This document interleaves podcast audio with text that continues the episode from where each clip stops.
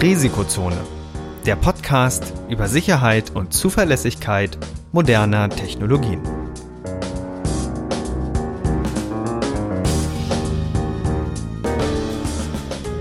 Heute mit Professor Dr. Andreas Noack und Viktor Gaske. Die im Podcast erwähnten Methoden und Werkzeuge für Angriffe dienen ausschließlich dem Bildungszweck zur Verbesserung der IT-Sicherheit.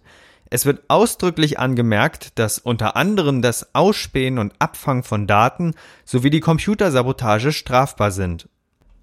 Unternehmensnennungen dienen, soweit nicht anders angegeben, nur zur Veranschaulichung von Sachverhalten.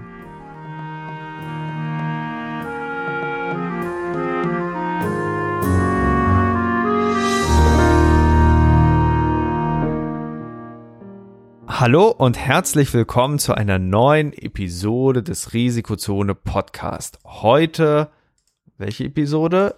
26 sind wir, glaube ich, schon. Genau, 26. Wie geht's dir, Andreas, an diesem sonnigen Tag? Ja, mir geht's super. Ähm, ich konnte die Sonne auch richtig genießen. Ich war gestern auch richtig lange draußen und jetzt habe ich umso mehr Zeit für dich drin hier. ja, wir haben auch total spannende und lustige Themen heute. Und eigentlich, eigentlich, eigentlich sind es traurige Themen, weil wir in der IT-Sicherheit sind und es eigentlich ja, immer, immer traurig, traurig, ist. Ja, immer traurig. Immer traurig. Ähm, aber doch schon lustig, was sich über die Zeit dann so entwickelt. Und äh, das Thema ähm, der heutigen Episode ist mehr wieder Systemsicherheit, Systemsicherheit und in den Nachrichten doch dann wieder eher KI, weil das verfolgt uns weiterhin immer noch weiterhin. Also es, es stoppt ja jetzt nicht. Ähm, KI ist so ein Thema. Du hast vorhin schon gesagt, äh, das. Ja, es ist halt gerade ein aktuelles Hype-Thema, ne? Und äh, aber dieser Effekt, ähm, dass uns das irgendwie in der Presse verfolgt, das könnte vielleicht auch an der Blase liegen, aber ich bin mir nicht so ganz sicher. Ja, das kann immer passieren. Ähm, ganz spannend, vielleicht auch in dem Zusammenhang Similar Web. Das ist so ein Dienstleister, der, der guckt sich immer so ein bisschen raus, wie, wie der Traffic bei fremden Webseiten ist. Die machen da so, so Ersatzmetriken, weil sie können es ja selber nicht messen, äh, aber die beschäftigen sich so ein bisschen damit, wer klickt wo viel. Ähm, oder wer klickt wo wie viel. Und die haben so ein bisschen mal gemessen für ChatGPT, wie so die Beliebtheit ist. Und jetzt, passend zu den Sommerferien, geht die Beliebtheit zurück. Äh, 8% weniger Aufrufe. Okay, meinst du, meinst du, der Trend bleibt erhalten? Na, die spannende Frage ist, was nach den Sommerferien passiert. Aber jetzt ist ja auch eigentlich die Zeit für Abschlussarbeiten. Oder? Ah, Abschlussarbeiten sind ja immer. Das, das schiebt sich Wo, ja immer. Wobei Abi ist jetzt durch, ne? Abi ist durch. Abi ist Abi durch. durch. Und es wurde ChatGPT zumindest in Hamburg erlaubt. Ja, ich finde das total gut, weil man, man kriegt es ja nicht weg. Also muss man sich damit arrangieren. Also ich habe das auch verfolgt. Ich finde das aber genau richtig, wie, wie die das gemacht haben. Okay, spannend. Also äh, ähm, ich finde es auch spannend, wie, wie doch etwas anders das im Gegensatz zur Wikipedia-Debatte ablief. Also ich konnte mich so erinnern, als ich in der Schule war, das erste Mal, dass ich Wikipedia genutzt habe, war für einen Vortrag äh, über ein Blauwal.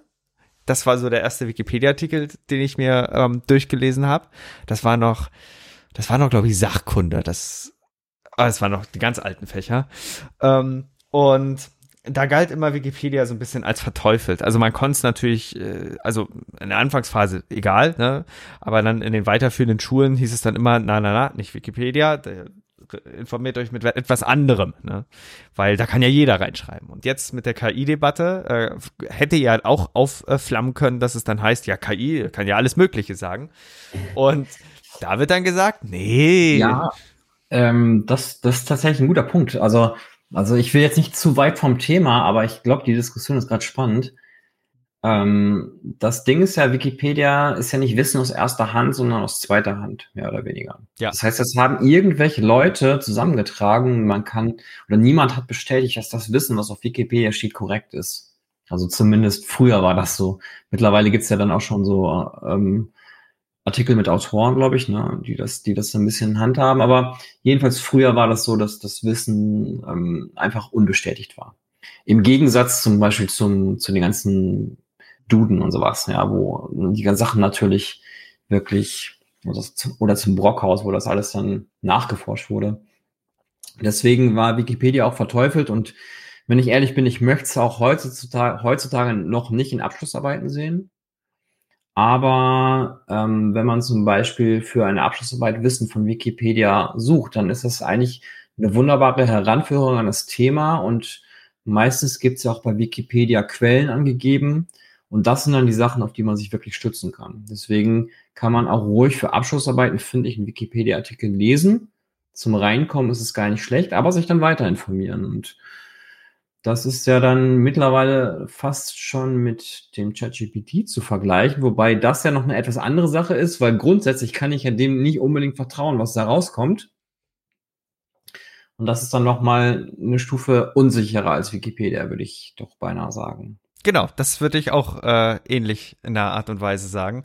Ähm, bei Wikipedia kommt hinzu, da ich mir vorstellen kann, dass einige von unseren Hörern äh, viel mit der Wikipedia-Community dazu zu tun haben, dass es tatsächlich schon seit vielen Jahren die sogenannten gesichteten Versionen gibt und äh, es mal die Diskussion um die sogenannten geprüften Versionen äh, gab. Und um das mal kurz zu erläutern, ähm, wenn ihr jetzt einfach so unangemeldet oder als frischer Nutzer einen Wikipedia-Artikel bearbeitet, dann werden die Informationen, die ihr da reinschreibt, nicht unmittelbar für die große Nutzerschaft sichtbar. Das heißt, ähm, das sind immer die Artikel, wo dann oben steht Lesen oder ungesichtete Änderung.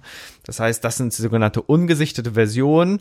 Äh, das eben als Schutzmaßnahme, damit nicht jemand irgendwie in einem Artikel vandalieren kann, äh, da irgendwie alles löschen kann und äh, die, die Inhalte unmittelbar gestört werden. Dann gibt's sogenannte Sichter. Das sind Leute, äh, die opfern ihre Freizeit dafür auf, äh, die letzten Änderungen so ein bisschen durchzugucken und solche ungesichteten Änderungen von neuen Autoren zum Beispiel ähm, dann durchzuschauen. Und wenn die frei von Vandalismus sind, nicht äh, fehlerhaften Informationen, lediglich Vandalismus, dann wird das Ganze gesichtet und für das öffentlich, für die Öffentlichkeit quasi äh, standardmäßig sichtbar gemacht. Jetzt gab es die Überlegung, mit diesem System auch gleichzeitig die geprüften Versionen ähm, einzuführen, wo man dann sagt, okay, eine Version wird von einem Fachexperten, zum Beispiel einem Professor, äh, von vorne bis hinten durchkontrolliert und dann gibt er eben äh, ja sein sein Stempel drauf und sagt ja das das passt so. So ja dann wird es aber auch nur diese eine Version betreffen und alles alle weitere Bearbeitungen äh, sind dann eben davon nicht mehr betroffen. Aber diese Funktion hat es nie reingeschafft weil die Frage stellt sich sehr schnell bei der Vielfalt von Wikipedia, was ist denn überhaupt welche Zuständigkeit? Also, wenn du jetzt zum Beispiel ein Videospiel hast, fällt das unter Informatik, fällt das unter Entertainment? Wer, wer ist da der zuständige Experte dafür? Und an solchen Fragen hat sich diese Thematik aufgehangen und deswegen kamen nie die geprüften Versionen. Aber dieses, ja, dieses jeder kann reinschreiben, das ist immer so ein zweistufiges Ding. Äh, aber ähm, richtig geprüft ist es nicht heutzutage. Ähm, aber ja, es ist ja sowieso auch nur Sekundärliteratur. Aber dafür sind die Einzelnachweise immer ganz spannend. Würdest du es also für zum Beispiel Arbeiten in der Schule freigeben? Ähm, je nachdem, wie spezialisiert das Thema ist und welchen Reifegrad die Schüler haben, also ne, auf welchem, auf welcher Stufe sie sind, will man sie natürlich mehr und mehr von der Sekundärliteratur zur Primärliteratur führen. Und ich würde sagen, je mehr du Richtung Gymnasium zu den höheren Stufen gehst, äh, immer weniger. Aber wenn du jetzt zum Beispiel irgendwie Mittelstufe hast, Sachkunde, Geografie, da mag das noch eine andere Sache sein. Ja. ja alles klar. Genau. Ja, ich sehe das, sehe das ganz ähnlich. Das, das ist auf jeden Fall ganz, ganz nett. Aber wie gesagt, trotzdem ganz spannend. Äh, KI wird lockerer gehandhabt als Wikipedia das wundert mich. Ja, ähm, vielleicht einfach, weil das Internet kein Neuland mehr ist, hoffe ich. Mhm. Ich, ähm, ja, so ein bisschen. Ähm, ich ich, ich finde das aber positiv, wenn ich ehrlich bin. Weil auch bei Wikipedia hätte man damals viel, viel weniger konservativ reagieren können. Ja. Hätte damit den Wandel hin zur Digitalisierung beschleunigen können. Und dagegen haben sich halt sehr konservative Strukturen gewehrt, wie das ja auch bei der KI immer noch in vielen Bundesländern ist. Mhm. Also ich weiß gar nicht, wie die Regeln bei uns im Bundesland sind, aber ähm, ich bin eigentlich dafür, wenn es neue Technologien gibt, dann nutzt sie, weil wenn man sie nicht nutzt, dann macht man Dinge, die in anderen Ländern gang und gäbe sind und die dürfen dann die Deutschen irgendwie nicht oder die in einigen Bundesländern wenigstens. Und das halte ich für den falschen Ansatz. Ja, das ist ein bisschen Flucht nach vorne. Also Flucht nach vorne im Sinne von, äh, wir kriegen das eh nicht weg, jetzt müssen wir damit umgehen lernen. Genau. Weil der Skill, und das werden wir in der heutigen Episode noch das ein oder andere Mal ja ansprechen müssen, der Skill ist es eigentlich damit klarzukommen, dass jeder dir oder jeder bösartige äh, Gegner dir jetzt einen plausibel klingenden Text schreiben kann und unser altes Credo Spam hat üblicherweise viele Rechtschreibfehler nicht mehr gilt. Mhm. Und das bringt uns zu WarmGPT. Richtig. Oder zu unseren Leserkommentaren. ja, genau. Äh, haben wir haben wir auch gerade im Vorfeld des Podcasts durchgeguckt. Ähm, es gibt ja immer viele Spam-Kommentare, die dann äh, doch eintreffen oder Spam-E-Mails und ähm, die, die reihen sich dann so ein bisschen äh, zwischen unser eigentlich sehr ähm, dankbares Leserfeedback. Ne? Ihr könnt uns gerne auch immer schreiben, info.risikozone.de und das klingt immer glaubwürdiger, bis man dann irgendwann sieht, ah, der will doch eh nur ähm, die URL dann einschleusen, um dann äh, so ein, so ein, so ein Werbebacklink da zu schalten. Und äh, ja, aber CEO-Fraud und so wird es trotzdem befeuern, weil du jetzt immer einfacher und automatisierter in große Firmen E-Mails schicken kannst, in der Hoffnung, dass irgendwer klickt. Hm. Ja, es gibt jetzt spezielle GPTs, also Large Language Models, die sich darauf spezialisiert haben, eben diese bösartigen Grenzen überspringen zu können. Die können jetzt ja also ohne Filter tatsächlich bösartige Dinge tun zum Teil, also ja. Spam-Mails verfassen oder ähnliches. Und je besser die Dinger funktionieren, desto einfacher wird es natürlich für den Verbrecher, der möglicherweise unsere Sprache gar nicht spricht, aber trotzdem in unserer Sprache in perfektem Deutsch dann irgendwas zu formulieren, was doch den einen oder anderen davon überzeugen könnte, auf diesen Link zu klicken. Ja, äh, auffällig mag vielleicht daran sein, dass die E-Mails manchmal besser formuliert sind, als würde es Menschen äh, formulieren, hm. weil die Sprachgewandtheit von den Systemen, wenn man das richtig konfiguriert oder richtig promptet, ist schon bemerkenswert. Also man kann das in unterschiedlichen Levels machen, man kann es umgangssprachlich wiedergeben, aber auch auf sehr, sehr, sehr hohem Niveau. Hm. Ähm, das das macht es natürlich schwieriger. Die klassische Detektion ist, ist eine anstrengende Angelegenheit, weil es eben sehr, sehr fehlerbehaftet ist. Wenn jetzt einer sagt, okay, ich mache jetzt einen GPT-Tester, das gab es eben auch äh, in den konservativen Teilen äh, ähm, unseres Planeten, nein, in konservativen Schulen äh, im Ausland gab es äh, einige Lehrer, die äh, angeblich diese GPT-Classifier für bare Münze genommen haben und dann gesamte Jahrgänge haben durchfallen lassen. Äh, unter also ohne Berücksichtigung der False Positives. Und es okay. waren eine ganze Menge False Positives, also fast alles. ähm, naja. Also du sagst, dass sie, diese Classifier einfach nicht gut funktionieren? Ja, nein, das, das geht nicht. Also das, ähm, da muss ich mal überlegen. Da gab es eine Forschungsarbeit, die hat sich mal damit beschäftigt. Da muss ich mal, weil ich äh, bei mir auch immer so einen kleinen Wochenrückblick schreibe und den dann nutzen kann, um zu wissen, was los war. Genau, es gibt ein Paper, das ist aber aus dem April schon noch. Ne? Das ist relativ äh, am Anfang schon gekommen. GBD Detectors are biased against non-native English writers.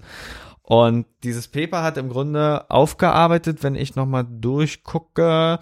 Es geht dem Umstand nach, dass die Detektoren genau die Texte fälschlich als KI generiert klassifizieren, die von Nicht-Muttersprachlern stammen. Einerseits fühlt das Support Positives und bietet andererseits Angriffspotenzial, um KI-generierte Texte zu verschleiern. Äh, alles kein gutes Zeichen für das Ergebnis der Detektoren. Also ähm, das, die, dieses Thema lernst du ja ganz einfach an. Du zeigst denen ein paar KI-generierte Texte und ein paar ähm, originelle Texte, also ne, Originale, wo, wo, wo die, die richtig sind. Und du weißt ja nie, bei diesen neuronalen Netzen, was die in Wirklichkeit lernen. Also lernt er es wirklich, die Texte, KI-generierte Texte von nicht KI-generierten zu unterscheiden oder anhand was klassifiziert er? Äh, Gruppe 1, Gruppe 2. Und es hat sich eben rausgestellt, dass diese KI-Classifier einfach nur die Sprachqualität äh, messen und nicht messen können, ob es jetzt KI generiert oder nicht ist. Das heißt, man hat gedacht, man kann einen GPT-Detektor schreiben und am Ende des Tages hat man nur einen Detektor geschrieben, ob, ob jemand äh, Englisch wie ein Muttersprachler oder wie ein Nicht-Muttersprachler schreibt. Ja.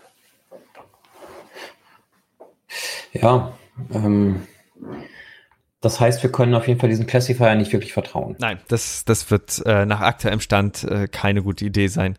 Äh, macht jetzt auch nicht viel Sinn, das irgendwie in so einen E-Mail-Spam-Erkenner rein zu programmieren. Ja, klar. können wir, können wir dann eigentlich äh, knicken.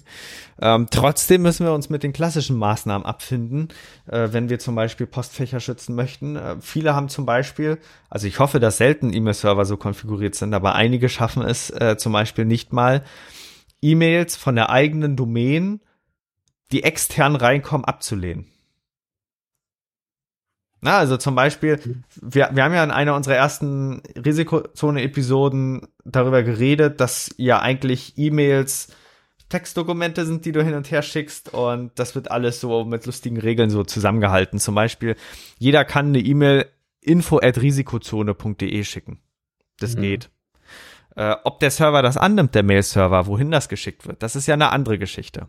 Und jetzt sind viele E-Mail-Server, viel zu viele heutzutage noch, so konfiguriert, dass wenn jemand eine Info, äh, eine eine E-Mail von info@risikozone.de zum Beispiel von extern an victor@risikozone.de schickt, dass die durchgelassen wird. Weil okay normalerweise sollte man seinen E-Mail-Server so konfigurieren, dass, dass er weiß, äh, E-Mails von risikozone.de können nur von mir selbst stammen und nicht von extern. Und so ist äh, manchmal CEO-Fraud möglich, weil du nimmst einfach die E-Mail-Adresse des CEOs, schickst das an das Zielsystem und wenn es das nicht rausfiltert, dann, dann geht das als solches durch und dann kannst du es außer jetzt die Received-Header nicht groß auseinander dividieren. Hm. Das ist eine Variante. Oder äh, das Markieren von externen E-Mails äh, im, im Subject, das machen einige große Firmen noch. Die, die ähm, markieren zum Beispiel jede E-Mail, die von extern kommt, mit äh, so, einem so einem veränderten Subject. Oder Zertifikate, das hast du ja heute im Vorgespräch auch angesprochen. Ja. Ja, müssen wir mal schauen. Ähm, was, was hast du denn herausgesucht für das Thema von heute? Ich glaube, wir haben es noch gar nicht genannt, oder? Genau, äh, es ging so ein bisschen äh, natürlich um zwei Sachen, ne? Buffer Overflows und Systemsicherheit. Und äh, an das Thema anschließen, bevor wir auf, auf unser Hauptthema kommen, ist noch äh, die Nachricht über den Fake-Exploit, ne? Mhm. äh, der nämlich ja, auch nochmal in die Systemsicherheits-Ecke äh, reinspielt. Weil eher lustigerweise IT-Sicherheitsforscher selber betrifft. Also normalerweise ist es ja so, ähm, dass, dass wenn zum Beispiel eine neue Lücke erscheint, du oder viele Forscher mal ausprobieren möchten, ob derjenige, der es rausbekommen hat, auch äh, zum Beispiel mit allen teilt, wie, wie man das ausnutzen kann. Und das Ausnutzen einer neuen Sicherheitslücke wird meist über so einen Exploit gezeigt und weil der nicht ganz stabil ist, nennt man das relativ oft Proof of Concept. Also so geht gerade so, aber damit weiß man ja, in welche Richtung das geht. Und ähm, ja, was macht denn dieser lustige Exploit? der eine, der jetzt da rausgekommen ist und äh, rausgefischt wurde. Ah, das war ein Exploit gegen die, ich glaube, CVE 2023 35.829, ne? Ja, Genau. Und ähm, das war eine Schwachstelle im Linux-Kernel. Und dieser Code sollte eben diese Schwachstelle ausnutzen und ich glaube dann höhere Rechte erlauben.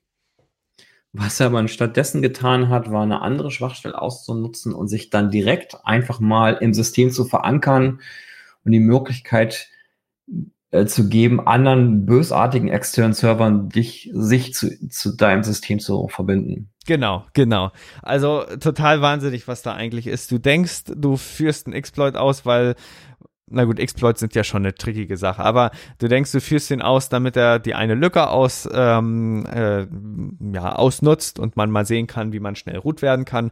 Aber in Wirklichkeit ist quasi trojanische Software drin oder Malware und äh, der, das, das Ziel ist richtig der IT-Sicherheitsforscher. Also das kannst du gar nicht mehr anders beschreiben. Also manchmal kann vielleicht beim CV, äh, bei einem Proof of Concept was schiefgehen und du schießt dir deinen Rechner weg, weil, weil die Lücke eben so blöd ist. Aber äh, das Ding ist richtig doll getargetet auf den äh, IT-Sicherheitsforscher das ist eigentlich nochmal ein, ein Appell, ähm, dass man auch da immer gucken sollte, was man ausführt. Ja, wobei, ganz ehrlich, ähm, welcher IT-Sicherheitsforscher, der ein bisschen was auf sich hält, führt das, führt so ein Ding auf seiner nativen Maschine aus. Ja, das ist schon wieder ein Argument für virtuelle Maschinen, ne? Also ganz ehrlich, ähm,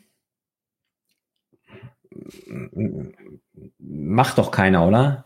Eigentlich nicht. Oder, oder? ja, es ist äh, trotzdem, also ja kann man nicht mehr viel zu sagen. Aber Use After Free bringt uns schon so ein bisschen zum, zum heutigen Thema. Das, das ist zwar noch nicht so ganz, wir sind schon mitten in der IT, äh, in der Systemsicherheit. Ähm, Use After Free ist ja eine, eine andere Macke, wo du, wo du quasi äh, Speicher schon längst freigegeben hast und der könnte schon neu zugewiesen sein und der Pointer zeigt noch drauf und dann äh, kann, kann eine andere Routine vielleicht in ungültigen äh, Speicherbereich reinfuschen. Aber was wir uns heute mal angucken wollen, ist eine Sicherheitslücke, die oft bei der Entwicklung von C-Programmen zustande kommt oder anderen äh, lustigen Programmiersprachen, besonders C, weil der, du ja eben Speicherverwaltung selber machst, äh, wo, wo man eigentlich ziemlich prominent dann reinmarschieren kann, weil viele Sicherheitslücken darauf fußen. Genau, also ich glaube, wir wollen heute ja mal ganz grundsätzlich über ja, Fehler in Anwendungen sprechen, über Buffer Overflow Angriffe. Ja, und ähm, ja, dafür müssen wir aber, glaube ich, erstmal ein bisschen Theorie vorschieben. Ne? Genau. Und also grundsätzlich, du hast ja das mit den Programmiersprachen ja schon angesprochen. Es gibt einige Programmiersprachen, die eignen sich besser, um angegriffen zu werden als andere. Eben weil man in diesen Programmiersprachen die Möglichkeit hat, sehr, sehr tief im System alles selber zu machen. Und die prominenteste Sprache darunter ist wohl C oder C++. Und diese Sprachen, weil sie eben so tiefgreifende Änderungen am System machen können oder so viele, so viel Macht in die Hand des Programmierers legen. Deswegen erlauben die aber auch entsprechend dem Angreifer auch durch Sicherheitslücken dann Sachen auszunutzen, die sonst nicht so einfach möglich wären. Und es gibt andere Sprachen, wie zum Beispiel Python oder Java, und die sind da ein bisschen resistenter. Kannst du da was drüber sagen? Warum sind die besser? Gegen Sicherheitslücken geeignet. Weil du gar nicht so tief reinmarschieren kannst. Also du, du hast keinen Pointer-Zugriff, du kannst nicht direkt auf den Speicher zugreifen, du kannst eher auf einer höheren Ebene mit Werten umgehen und äh, hast nicht direkt mit dem, mit dem Speicher auf der, der tieferen Ebene zu tun. Ja, das Genau. Geht ja so in die und, Richtung. Ähm, man geht ja nicht nur direkt mit dem Speicher um, sondern man hat ja auch ein Speichermanagement bei der Java oder bei Python.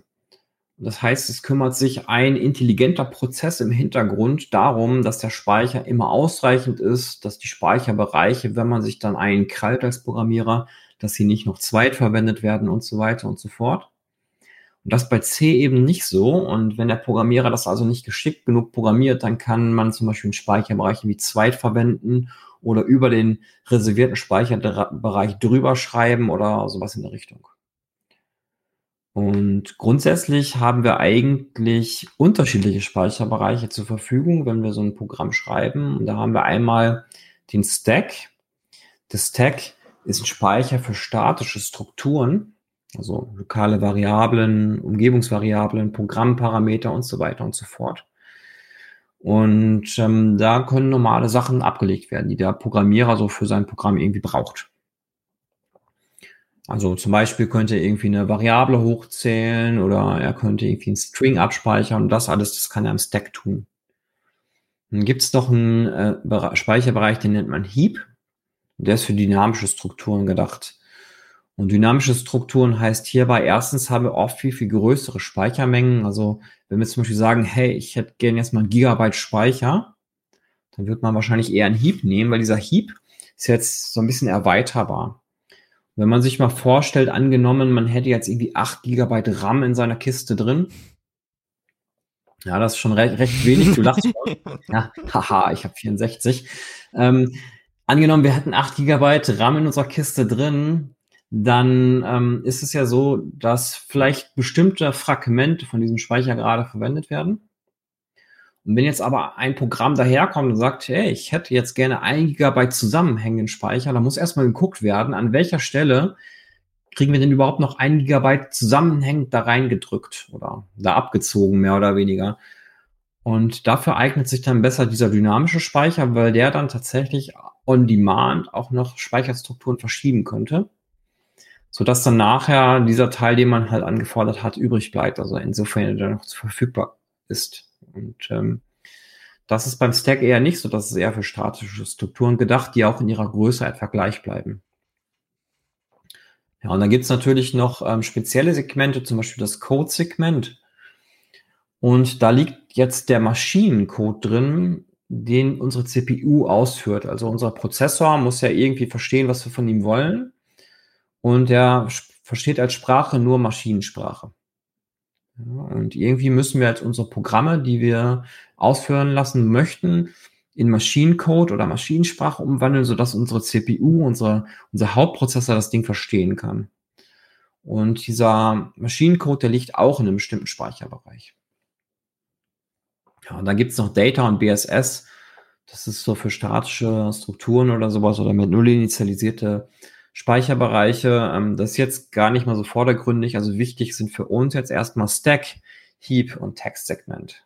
Genau, das, das ist ja so ein bisschen, wir, wir, wir sind ja jetzt gerade so ein bisschen den Speicher durchgegangen, äh, genau. den ein Programm sieht, wenn man startet. Das heißt, wenn wir jetzt irgendein Programm auf unserem Rechner starten, sei es sogar auch äh, Linux oder Windows oder Mac, das, das ist auf allen im Wesentlichen grob gesehen gleich, dann ähm, kann ein Programm ja mit Speicher interagieren und dieser, diese Speicheradressen, ja, das, das sind ja Adressen, die fangen bei null an und gehen bis irgendwo hin.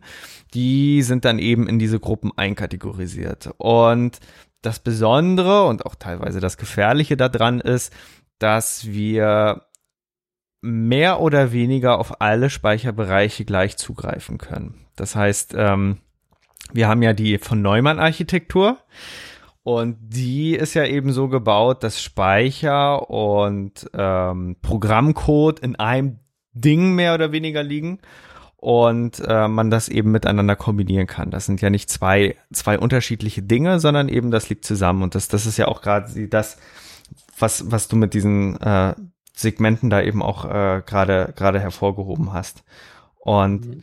das ist immer so, also früher, als die Leute noch in Assembler programmieren mussten, da war das noch allen vor Augen dass es eben diese verschiedenen Segmente gab äh, und, und vor allen Dingen, wie man mit denen umgeht. C hat das einem ein bisschen immer mehr verborgen. Man weiß in etwa, was jetzt wo reingehört. Zum Beispiel, dass wenn ich jetzt äh, irgendeine Funktion erstelle und dann eben ähm, Variablen dort initialisiere, ganz normale, äh, ohne, ohne Pointer, dann, dann wird das wahrscheinlich im Stack alles erscheinen und alles, was im Log reserviert ist, das wird dann im Heap erscheinen, etc.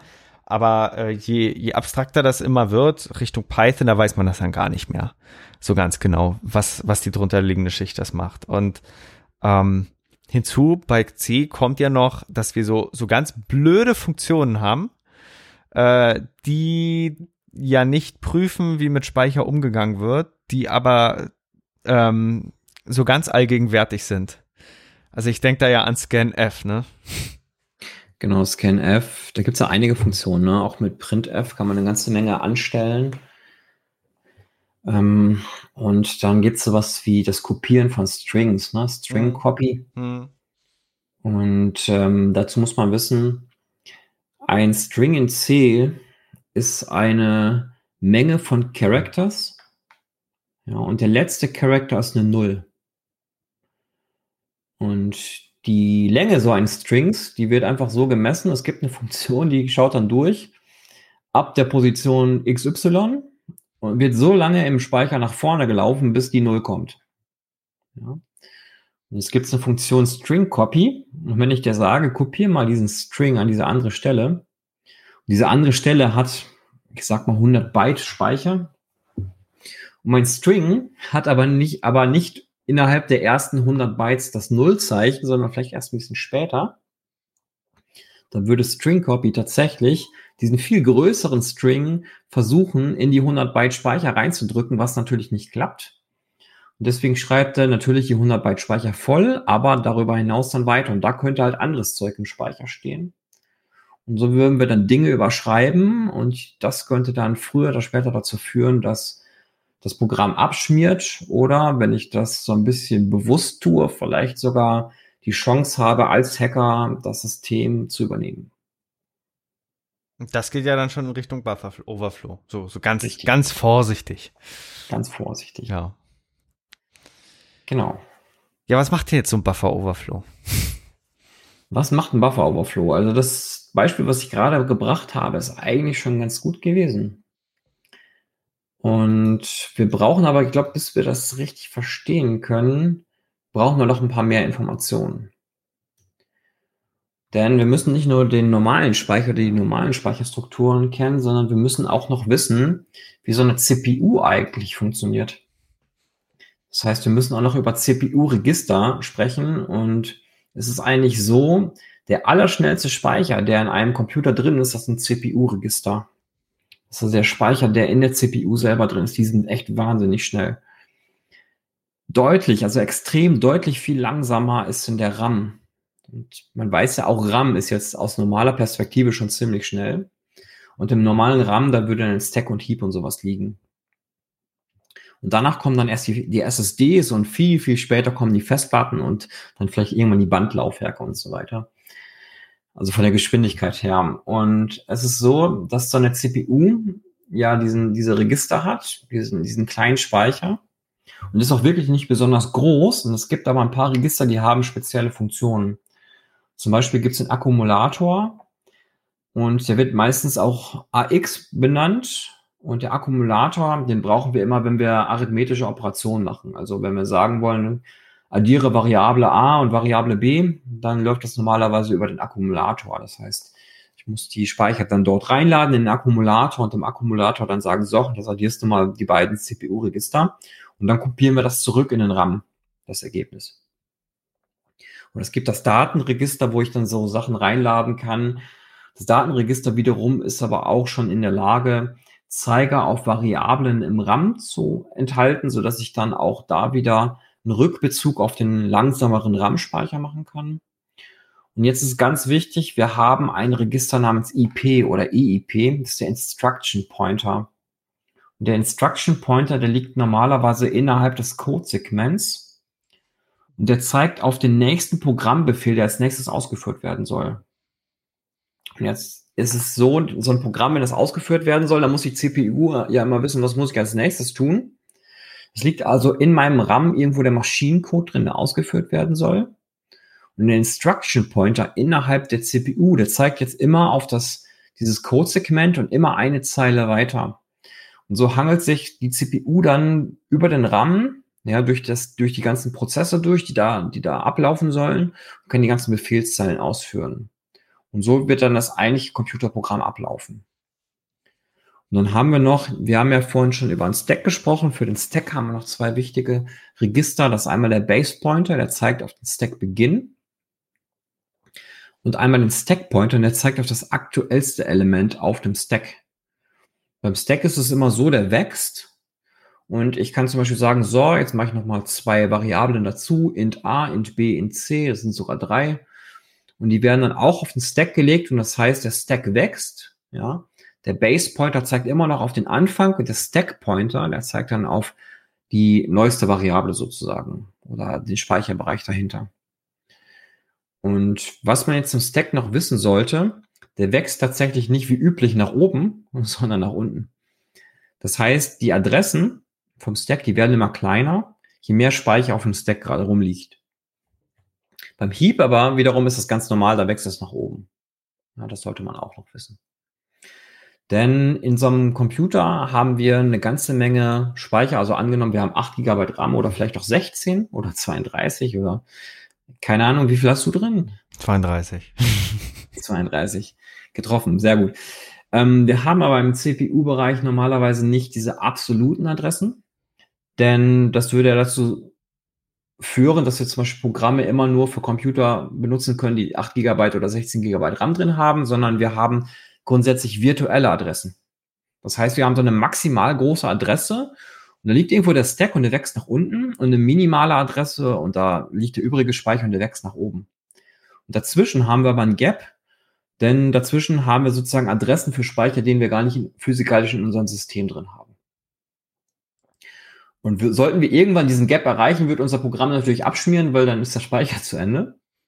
Das heißt, das Betriebssystem muss sich jetzt darum kümmern, dass wir, dass wir diesen Gap nicht erreichen. Aber es gibt auf jeden Fall ein Gap. Und die virtuellen Adressen sind andere Adressen als die physikalischen Adressen von unserem Speicher. Ja, das muss man vielleicht auch noch wissen. Ja, okay. So, jetzt haben wir erstmal grundsätzlich über CPU-Register gesprochen und über Speicher und ich weiß nicht, ob ihr es in euren Köpfen jetzt alles noch so auseinanderhalten könnt. Man muss sich mal ja. vielleicht an hm? der man muss sich mal an der Stelle vielleicht ein Memory Map einfach äh, an dieser Stelle vor Augen nehmen, weil wenn man die dann mal sieht, wie Speicher aufgebaut ist und wie die Segmente äh, vorliegen, dann ist das ganz praktisch, weil dann dann sieht man auch, ähm, wo jetzt was wie rum wächst und und was be besonders dieses Wachsen bedeutet. Ähm, das vielleicht an der Stelle, da, da kann ich mal was in die Shownotes packen. Ja, macht das auf jeden Fall. Also ich kann dir aus Erfahrung berichten, dass das Thema, was wir gerade machen, mit das anspruchsvollste ist, was ich in meiner Vorlesung Systemsicherheit durchspreche. Also ist alles anderes recht chillig, aber wenn es dann Richtung Buffer-Oberfluss geht, dann wird das schon, dann wird das schon knackig. Also sorry, wenn ich jemanden abgehängt habe. Ähm, ich versuche es auch super langsam zu erklären. Und wir machen ja heute nur die Grundlagen. Ne? Wir machen nur die Grundlagen. Turn-Oriented Programming und der ganze Kram in dem ganzen Detail, das, das. Äh ah, schade, das machen wir nicht. ist gut, ist gut. Ich glaube, das sollten wir wirklich nicht tun. Ähm, okay. So, sollen wir mal ganz kurz ein, so, so ein Sketch machen für den Buffer Overflow? Ja, ja, ja. Wie, wie läuft der durch? Okay, also passt auf. Wenn ich eine Unterfunktion in meinem Programm, in meinem C-Programm aufrufe, dann reserviert sich die Unterfunktion erstmal einen Speicher auf dem Stack. Ja, und in diesen Speicher, da kommen dann die lokalen Variablen der Unterfunktion rein. Ganz oben im Stack, also der wächst ja nach unten, liegen die Parameter, die an diese Funktion übergeben wurden. Ja. Und dann kommt ein ganz wichtiger Punkt. Dann kommt die Rücksprungadresse. Und das ist die Adresse, die im Codesegment auf die Zeile zeigt aus der Hauptfunktion, wonach dieser Unterfunktion weitergemacht werden soll. Okay, äh, sagen wir, sagen wir mal einfach mal, ähm, wir haben eine Funktion mit dem Namen Login. Das heißt, wir haben unser, unser Standardprogramm, zum Beispiel äh, ein Programm, wo wir uns einloggen möchten. Und damit unser Rechner startet, wird die Funktion Login aufgerufen. Und diese Funktion soll dann Benutzername und Passwort abfragen. Und wenn das dann getan ist, dann wird zum Schluss Return True oder Return False gemacht. Genau. Und dann springt genau, zurück. Und, und genau. je nachdem, was rauskommt, wird dann entweder der Zugriff gewährt oder nicht.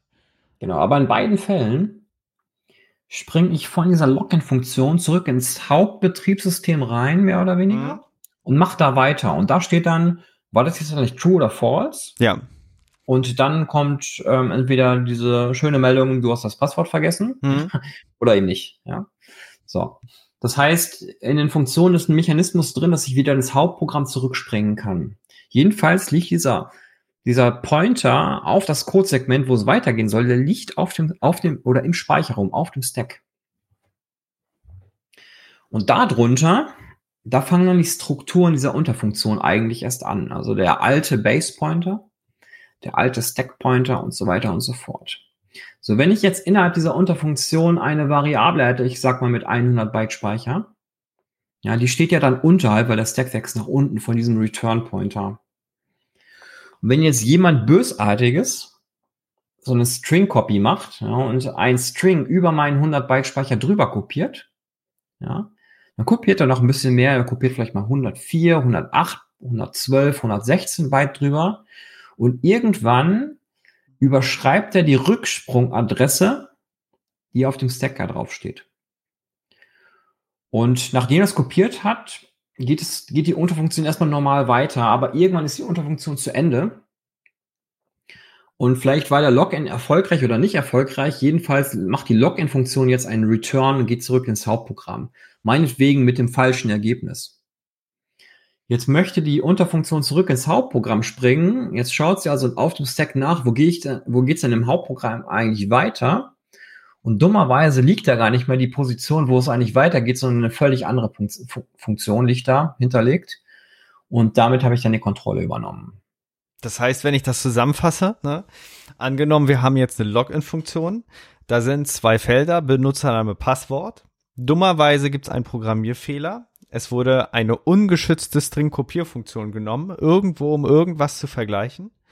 Ich gebe einen Benutzernamen an, der jetzt aber kein normaler ist, sondern er ist besonders lang oder hat besondere Zeichen oder ist in einer bestimmten Art und Weise gebaut, die dann aber dazu führt, dass bei der Validierung oder bei der Weiterverarbeitung dieser Benutzereingabe dann etwas so im Programm verändert wird, dass beim Rücksprung aus dem Login ich dann ganz woanders lande und dann genau verbotenerweise mir Zugriff verschafft habe, obwohl ich eventuell gar nicht die Zugangsdaten habe. Genau. Und witzigerweise, ganz egal, ob dieser Authentifizierungsprozess jetzt sagt, von deinem, von deiner Login-Funktion hat geklappt oder hat nicht geklappt, ganz, ganz unabhängig davon, springen wir nicht an die Stelle zurück, wo wir eigentlich vorher waren. Mhm.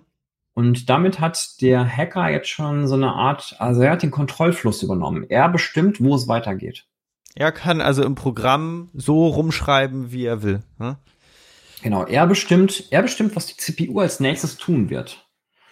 Und ähm, wenn ich das Programm jetzt nicht einfach nur abstürzen lassen will, weil das, was ich gerade oder was wir gerade beschrieben haben, würde das Programm einfach abstürzen lassen. Mhm. Dann würde er hingehen und ähm, vielleicht zu Anfang seines Benutzernamens würde er einen bösartigen Shellcode schreiben, na, der, mhm. der tatsächlich die Rechte übernimmt. Und dann schreiben wir über die Rücksprungadresse den Wert rein, der zu Beginn von unserem bösartigen Shellcode liegt. Also das heißt, wir springen äh, sozusagen, wenn wir einen zu langen Benutzernamen hatten, nach der Login-Funktion nicht zurück in die Hauptfunktion, sondern zu Beginn unseres Benutzernamens, wo dann aber nicht der Benutzername, sondern der bösartige Shellcode steht. Und dann wird halt das ausgeführt. Ja, das heißt mit, äh, wir, wir, wir haben vom Effekt es so gemacht, als würden wir in unseren, ne, wir haben ja immer ein Benutzer, also ein ein, ein äh, Feld, das der Benutzer kontrolliert. Und das ist übrigens auch der Grund, warum wir sagen, dass Benutzereingaben immer böse sind. Weil man immer davon ausgehen muss, dass ein böser Angreifer solche, solche Informationen reinbringen kann. Und was der Angreifer jetzt tut, ist äh, dieses Feld Benutzername Zweck zu entfremden, kann jetzt eben Programmcode als angeblichen Benutzernamen reinschreiben. Ne? Erstmal craftet, baut er sich baut er den Benutzernamen so, dass da der Programmcode reinpasst und macht es dann zum Schluss noch so, dass quasi der, der, der Pointer dann passenderweise überschrieben wird und dann passiert etwas ganz Lustiges. Dann fängt die CPU an, unseren Benutzernamen auszuführen. Und wenn der Inhalt vom Benutzernamen so ist, dass das CPU ausführbar ist, dann kann man da eben alles Mögliche äh, ausführen. Ganz genau. Ja, und in dem Bereich gibt es natürlich noch ordentliche Tricks, aber es gibt natürlich auch eine ganze Menge Gegenmaßnahmen. Ja, sind wir denn jetzt alle dafür sorgen sollen, dass das eben genau. nicht klappt? Also die beste Gegenmaßnahme wäre zum Beispiel auf Sprachen zu verzichten, die ein direktes Speichermanagement erlauben. Das heißt, wenn wir das Ganze in Python machen, dann geht es nicht so einfach, weil ich eben tatsächlich gar keine unbegrenzten Strings habe. Also das heißt, wenn ich mir eine Variable reserviere, dann hat die erstmal gar keine Längenbegrenzung. Und wenn ich anstatt 100 200 Byte da reinschreibe, dann kümmert sich Python im Hintergrund darum, dass der Speicherbereich größer wird. Genau, das, das, das hat ja auch damit zu tun, weil die Python-Entwickler sich also diese, diese Buffer-Overflow-Fehler entstehen ja immer durch Unachtsamkeit. Das heißt, äh, wir, wir haben ja gerade ein Szenario beschrieben, wo ein String kopiert wurde und nicht auf die Länge geachtet wurde. Äh, es gibt natürlich eine Funktion, die auch auf die Länge gucken kann, aber Entwickler sind manchmal dazu verleitet, aus welchen Gründen auch immer, das zu vergessen und das einfach rüber zu kopieren. Und Python ist eine so alte Sprache und eine so verbreitete da, und, und vor allen Dingen auch eine so konstruierte, dass die Entwickler sich zwangsläufig damit beschäftigen mussten, dass Strings variable Längen haben können. Und C, meinst du C, ja, genau. Also die, die Python-Entwickler, die das Ganze ja in C entwickelt haben, wollen wir mal gucken so. auf der Ausna Aufnahme, wie, wie ich es gesagt habe. Also die Python-Entwickler, Python ist ja in C geschrieben. Und mhm. damit der Python-Code ausgeführt werden kann, wird ein C-Programm lustigerweise ausgeführt, dieser Interpreter. Und der handelt ja die ganzen Strings und der ist so gebaut in der Regel, es gibt auch genug Sicherheitslücken im Python-Interpreter, ähm, dass er eben guckt, dass da keine Buffer-Overflows entstehen. Ne? Genau, das heißt, in der Theorie könnte man auch Python-Programme exploiten. Ja, wenn es da Wenn man Fehler in der Imp Implementierung von der Python VM sozusagen oder von der Genau, Python, von C-Python. Von dem Interpreter. Mhm. C-Python ist ja die Referenzvariante davon. Genau. Ja, es gibt tatsächlich aber auch für normales C noch Gegenmaßnahmen, also neben der Wahl der Programmiersprache, die man nutzen kann. Es gibt zum Beispiel Address Space Layout Randomization. Und ähm, wir haben ja vorhin schon über diesen Exploit gesprochen. Und wenn der Programm oder wenn der Benutzer aber gar nicht weiß, an welchen Adressen der Speicher eigentlich gerade ist, mhm. das Stack, ja, dann kann er auch gar nicht gezielt auf bestimmte Funktionen draufspringen. Und ASLR, also Address Space Layout Randomization, würfelt diese Speicherbereiche an, an virtuelle andere Adressen durcheinander, sodass der Hacker sozusagen keine spezielle Adresse hat, wo er hinspringen kann. Das schützt schon mal total viel. Das wird auch ähm, mittlerweile von, von fast allen Systemen richtig eingesetzt. Und dann gibt es eine Stack Protection. Da wird geschaut, ähm, dass ein bestimmter Zufallswert eben vor die Rücksprangadresse geschrieben wird.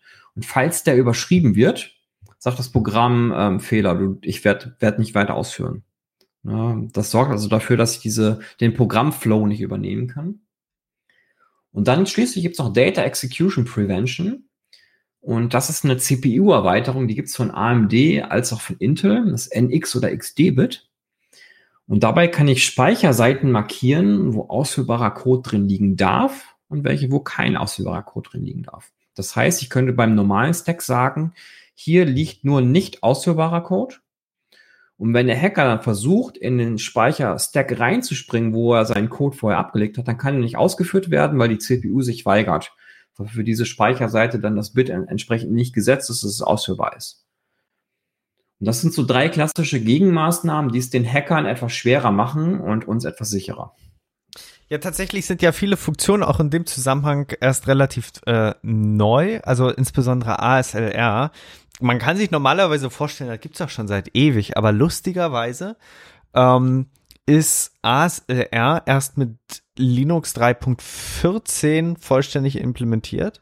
Die erste Unterstützung gab es seit 2005. Da wird man ja noch sagen, ist normal. Aber lustigerweise ähm, auf, auf mobilen Endgeräten kam ASLR auch erst recht spät. Ich habe das gerade nochmal äh, rausgesucht. Ähm, erstmals auf einem mobilen System äh, fand ASLR mit iOS 4.3 Einzug. Das war im März 2011. Und ein halbes Jahr später dann Android nachgezogen mit ähm, Ice Cream Sandwich. Ice Cream Sandwich, Android 4. Okay. Also unter Linux ist es also zumindest rudimentär seit äh, 2005 drin. Genau, genau. Und vollständig äh, seit seit eben 3.14. Wann, wann kam der denn raus? Linux. Und Windows übrigens ab Vista 2007. Das ist das ist eigentlich ganz lustig, weil ähm, man an diesem Beispiel an ASLR sehen kann, dass viele wichtige Sicherheitsfunktionen in Betriebssystemen manchmal total ähm, nebenbei und unangekündigt und eigentlich total unspektakulär Einzug finden. Also wenn du jetzt jemanden überzeugen willst, zum Beispiel auf Vista umzustellen, Vista kennen wir ja alle für die vielen äh, Designänderungen, Abstürze etc. Aber es war nie so in den Köpfen drin gewesen, dass äh, zum Beispiel solche Sicherheitstechniken für eine der gefährlichsten ähm, äh, Sicherheitsattacken, nämlich Buffer Overflows, eben dort einen zusätzlichen Schutz bekommen hat. Ne? Und das, das ist eben die spannende Sache, die, die, die man eben bei dieser ganzen Kernel-Entwicklung sieht. Also auch bei, bei iOS oder bei Android, immer geht es um die Features, aber im Hintergrund wird auch wirklich an der Sicherheit groß weiterentwickelt.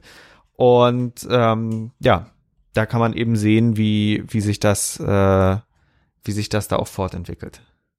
Also du machst gerade ein Plädoyer für Updates, oder? Ja, ja, klar. Also äh, ich bin ja immer noch ein bisschen verärgert darüber, dass, dass wir mittlerweile in einer Welt leben, wo Funktions- und Sicherheitsupdates nur noch in einem, einem Rutsch erhaltbar sind. Also ich äh, bin ja eigentlich jemand, der gerne updatet, aber wenn er jetzt ein System hat, was er gut findet und auch gut mag, dann will ich das will ich auch gerne Sicherheitsupdates für das eine System erhalten, ohne jetzt immer die neuen Funktionen äh, aber, äh, mitfressen zu müssen. Da, ich habe doch heute, heute habe ich noch eine Nachricht bei Heise gelesen, meine ich. Ja. Hat ähm, Apple nicht ein Sicherheitsupdate gehabt, was sie dann schnell wieder zurückgezogen haben? Jetzt haben sie es dann wieder, doch wieder eingebaut. Ja, ja, da, da ging es darum, dass äh, bei, da gab es also die Engine für HTML unter allen Apple-Systemen ist WebKit und da gab es einen Exploit und der musste so gepatcht werden, äh, dass auf einmal zu viel dann auf einmal nicht mehr ging und das wurde dann zurückgezogen und jetzt läuft das wieder, weil Apple auch einen neuen Mechanismus fürs Ausrollen von Sicherheitslücken äh, eingeführt hat.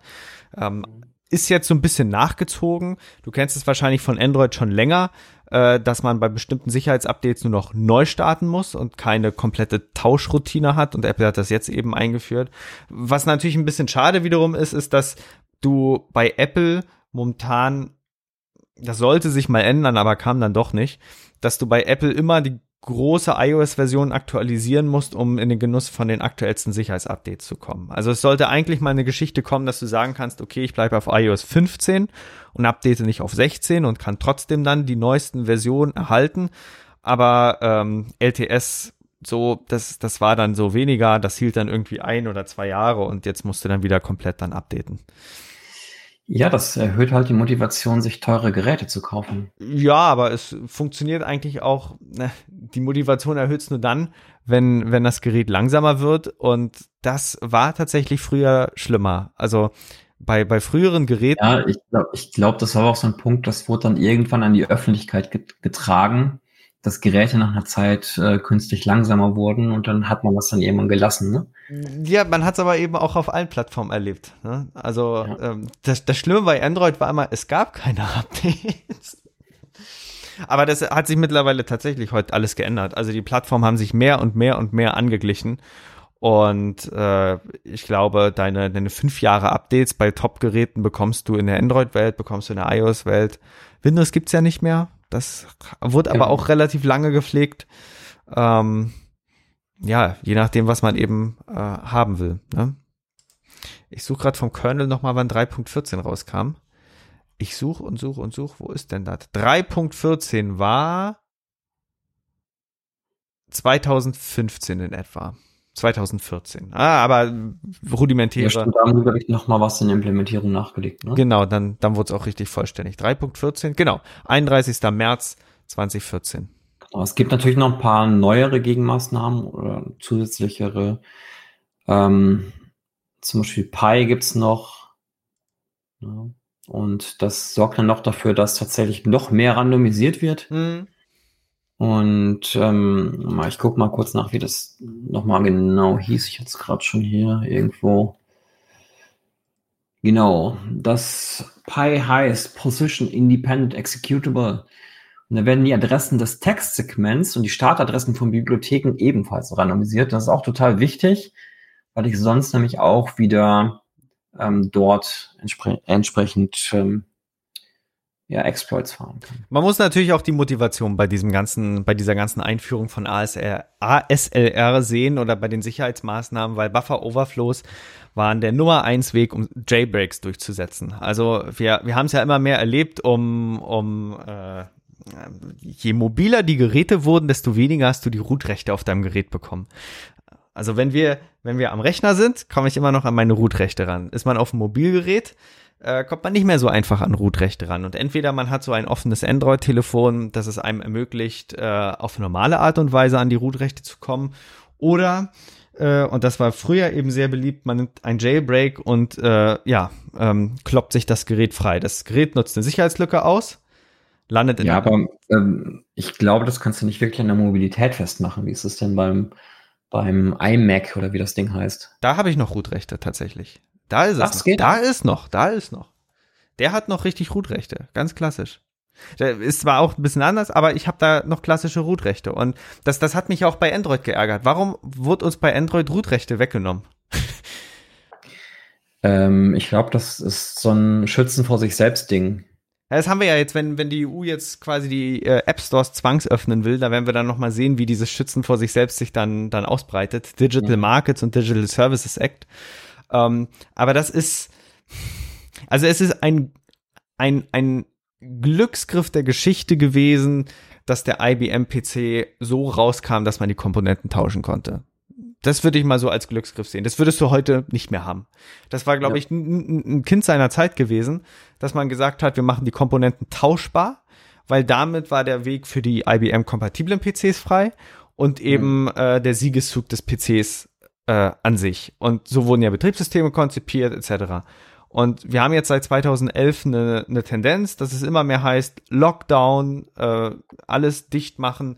Und jetzt kannst du natürlich auf der einen Seite sagen, da kommen wir dann wieder bei unserer ewigen Diskussion an. Ähm, hast du dein Mobilgerät, dein Zahlungsgerät, wo du dann sagst, okay, das ist gelockdownt, aber mich schert da auch nicht, dass ich da die Root-Rechte habe? Oder willst du mit allen Geräten eben vollständige Root-Rechte haben? Ne? Sind wir wieder bei der ewigen Diskussion. Ja, oder bei der Unterscheidung zwischen ähm, ja, einfachem Anwender und dem Experten. Genau, genau. Wobei der Experte natürlich ähm, allen möglichen Zugriff haben möchte. Und da sehen wir ja jetzt auch wieder hier bei, bei um, um den Bogen heute zu bekommen zu unserer Anfangsmeldung, bei den GPTs, äh, bei Warm GPT. Äh, wir wissen, also Wissen, die Wissenschaft fordert ja immer freie, freie Zugänglichkeit von, von KI-Modellen, um eben aufeinander drauf aufzubauen und, und eben den Fortschritt voran, voranzubringen. Auf der anderen Seite äh, tut's dann natürlich weh, wenn man sehen muss, dass im Darknet dann eben die GPT-Modelle rumkursieren, die dann auf Open Source Systemen wie GBDJ gebaut wurden und dann auf einem Trainingsset trainiert wurden, damit ungehindert dann Spam geschrieben werden kann. So. Aber das ist eben etwas, ne? GPT, diese ganzen LLMs, die machen es ja einem jetzt nur einfacher. Das war ja vorher nicht unmöglich. Und jetzt könnte man ja einfach sagen, okay, dann darf niemand mehr solche Modelle freigeben, aber ich glaube, das ist auch kein Weg. Ist eben schwieriges Spannungsfeld. Ich, ich glaube, man wird es aber auch nicht verhindern können. Ne? Ja, weil irgendjemand gibt es ja eh frei. Genau. Das ist einfach der Punkt. Also früher oder später kommt sowas eben an die Öffentlichkeit und ähm, deswegen diese, wenn die, wenn es von der Hardware möglich ist, dass, dass Dinge geschehen, dann wird auch die Software das irgendwann ermöglichen. Genau.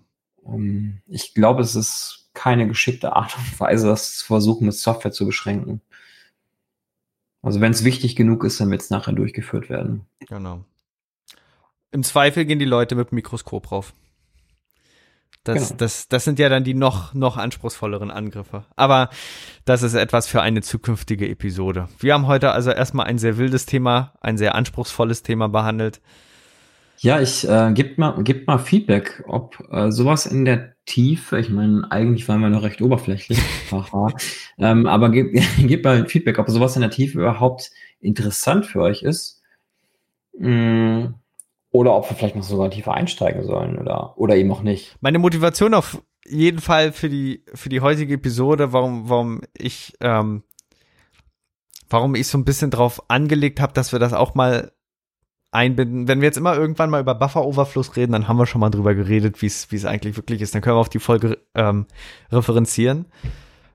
Wie gesagt, es kommt darauf an, wie wie tief ihr euch das Wissen wünscht, weil das ist eine der Schlüsselattacken der IT. Also ich glaube, wenige Attackenarten sind so mächtig und so leistungsstark äh, wie das. Und das ist für so, also Social Engineering vielleicht noch. Ja, das, das ist, da gibt's ein XKCD, ne? Passwort knacken oder doch eher mit dem Holzflock kommen. Ja. und einen Menschen mit drohen. Na gut. Dann haben wir es mit einer Stunde heute zusammen. War ein sehr anspruchsvolles Thema heute. Ähm, Und dann entlassen wir euch mal für heute wieder die schönen Sommertage bei so und so viel vielen Grad. Genau. Haut rein und macht keine bösen Sachen. Genau. Macht nur gute Sachen und äh, wir hören uns bei der nächsten Episode. Auf Wiederhören. Wir freuen uns, euch diesen Podcast heute präsentiert zu haben und sind natürlich gespannt auf euer Feedback, eure Fragen und eure Anregungen. Wenn ihr darüber hinaus Wünsche habt, welche Themen wir in den nächsten Folgen behandeln sollen, könnt ihr uns gerne eine E-Mail schicken an info@risikozone.de. Dieser Podcast ist jung, deswegen freuen wir uns umso mehr, wenn ihr uns unterstützt, indem ihr den Podcast auf Spotify, Apple Podcasts Google Podcasts, YouTube oder der Plattform oder dem Podcatcher eurer Wahl abonniert und uns auf Twitter at Risikozone folgt. Kommentiert, bewertet, sprecht über uns und erzählt es eurer Familie und euren Freunden. Für die Musik bedanken wir uns bei Jason Shaw von audionautics.com. Freut euch auch nächstes Mal wieder auf spannende Themen und interessante Einblicke. Weitere Informationen zum Podcast, den Episoden sowie den Show Notes könnt ihr jederzeit unter risikozone.de abrufen. Bis dahin wünschen wir euch eine wunderschöne und erfolgreiche Zeit. Auf Wiederhören.